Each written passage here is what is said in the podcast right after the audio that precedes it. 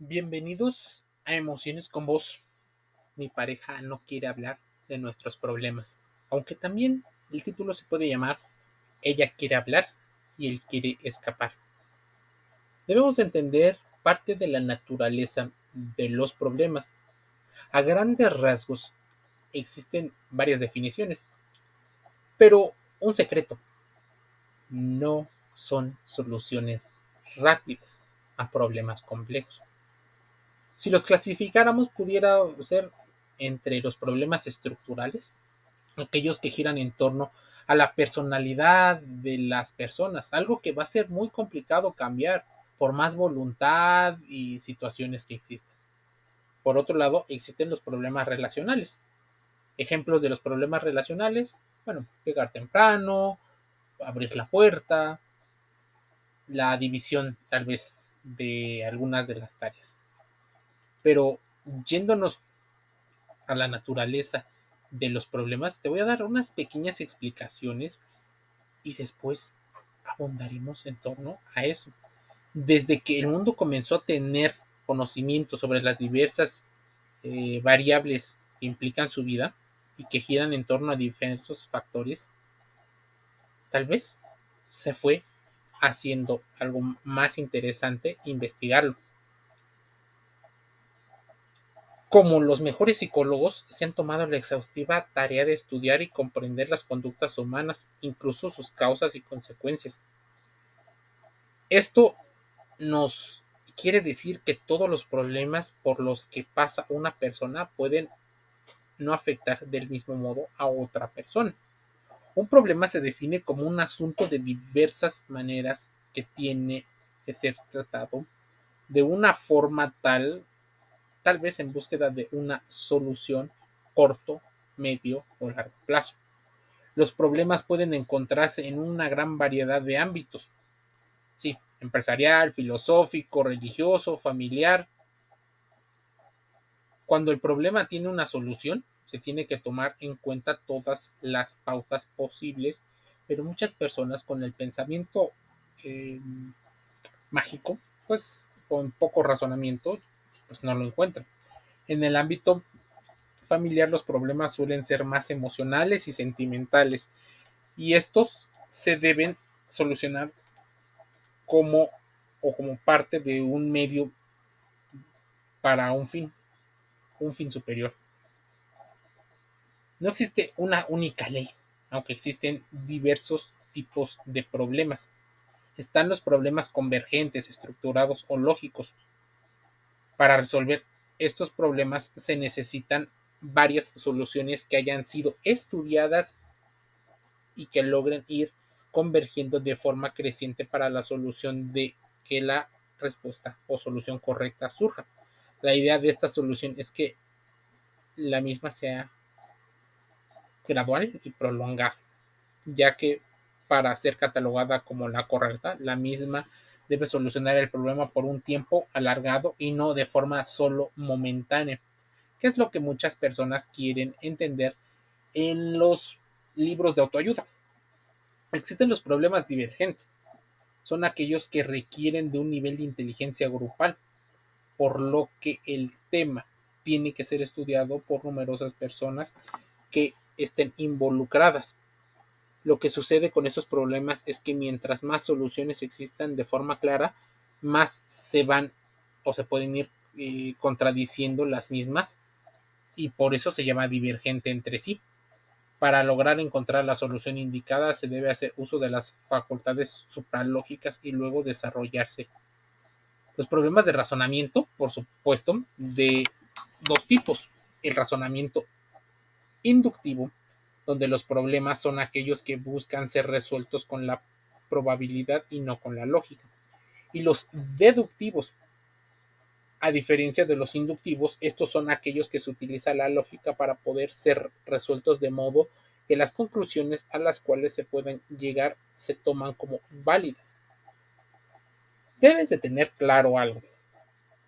Aparte de estos tipos de problemas,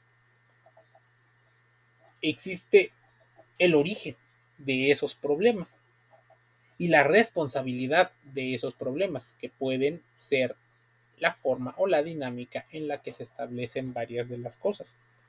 Muchas veces queremos hacer responsable del 100% a la otra persona y no a nosotros mismos. Ni siquiera tocamos el tema de los factores de riesgo que nos llevan a comportarnos tal vez de manera inadecuada. Tenemos tantos problemas embarrados en la, en la cara que no nos damos cuenta cuántos tenemos. Solo la gente a la que seguimos o la que nos sigue puede decirnos a veces qué ocurre porque lo ven desde otra perspectiva. Existen problemas por la analogía. Y así iríamos hablando sobre los problemas de dificultad, los problemas de conflicto. Pero ¿qué ocurre cuando mi pareja no quiere hablar? Bueno, resulta tal vez muy frustrante para una de las partes que la pareja no quiere hablarlo y evita constantemente los temas. Inevitablemente esta circunstancia afecta la relación y en función de la importancia del tema que estamos evitando o no resolviendo, la pareja se irá deteriorando e instalando en el conflicto, incluso en el silencio o en la evitación.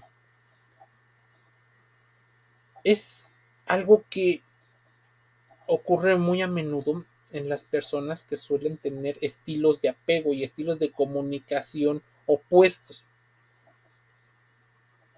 ¿Por qué están opuestos? ¿Por qué nos atraen los opuestos? Posiblemente por el inconsciente. Y también por esta idea que nadie quiere admitir, pero que ocurre de las relaciones complementarias. Esas que me dan lo que yo necesite, porque realmente creo yo que lo necesito, o es lo que más deseo. Ahí distinguir entre la necesidad y el deseo serían lo primordial. Pero ¿qué pasa? Y te voy a poner un ejemplo cuando ella quiere hablar, pero él quiere escapar. Es una dinámica de pareja bastante común. Cuando la mujer desea hablar, incluso expresarlo y solucionarlo de la manera más emocional, pero el hombre quiere escapar. Existen muchos de estos casos. La falta de comunicación es uno de los principales problemas. Eso no es una novedad, pero en este caso nos referimos a una situación que probablemente te resulte familiar. La mujer que habla y el hombre que calla. Lo que observamos al analizar muchas veces a este tipo de parejas y sus dinámicas es que ellas optan más por la comunicación verbal que los hombres. Cuando identifican que el problema en pareja eh, está ahí, se puede solucionar, pero se necesita hablar. ¿Qué pasa si en la otra parte se siente incómoda de estar hablando o ya se cansó de estar escuchando y asumir ese rol? ¿Qué está bien y qué está mal, tal vez ni una ni la otra. Son dos maneras diferentes de ser y también de comunicarse, de expresar sus emociones. A los hombres les cuesta más decir lo que sienten porque tal vez o no lo identifican o por una situación social de conservar el rol y lo que se considera masculino, pueden entrar en un conflicto con su mundo interno. Muchos piensan que hablar será sinónimo de ponerse en riesgo. En general, es un campo en el que los hombres se sienten poco hábiles y temen resbalar, incluso que les eh, controlen, que les quiten cierta libertad. Y eso puede ocurrir porque también existen mujeres narcisistas, mujeres machistas y mujeres que no se comportan así como igual que los hombres. Existen hombres que son violentos, que son machistas, que son groseros, que son violentos. Por su parte, algunas mujeres se sienten seguras participando en una conversación que hable de sentimientos. Sienten que es el punto de partida para casi todo, pero por supuesto, también debemos de hablar que las mujeres tienen ahí un terreno mucho más eh, amplio porque socialmente se les es invitada desde el hogar a hablar, a desahogarse, a escapar para pensar. Pongamos este ejemplo sencillo. Tu pareja está formada por una mujer y un hombre. Ambos trabajan fuera de casa y sus respectivas oficinas las cosas tal vez pueden no ir tan bien. Los dos desean atravesar el tráfico de la ciudad y discutir, pero ese hombre se sentará en el sofá para escapar de los problemas y distraerse con algo, tal vez algún evento o streaming, pero ella querrá hablar sobre lo que ha sucedido, uno opta por la gestión interna de sus problemas y la otra persona pudiera seguir el externalizar para compartir de ello.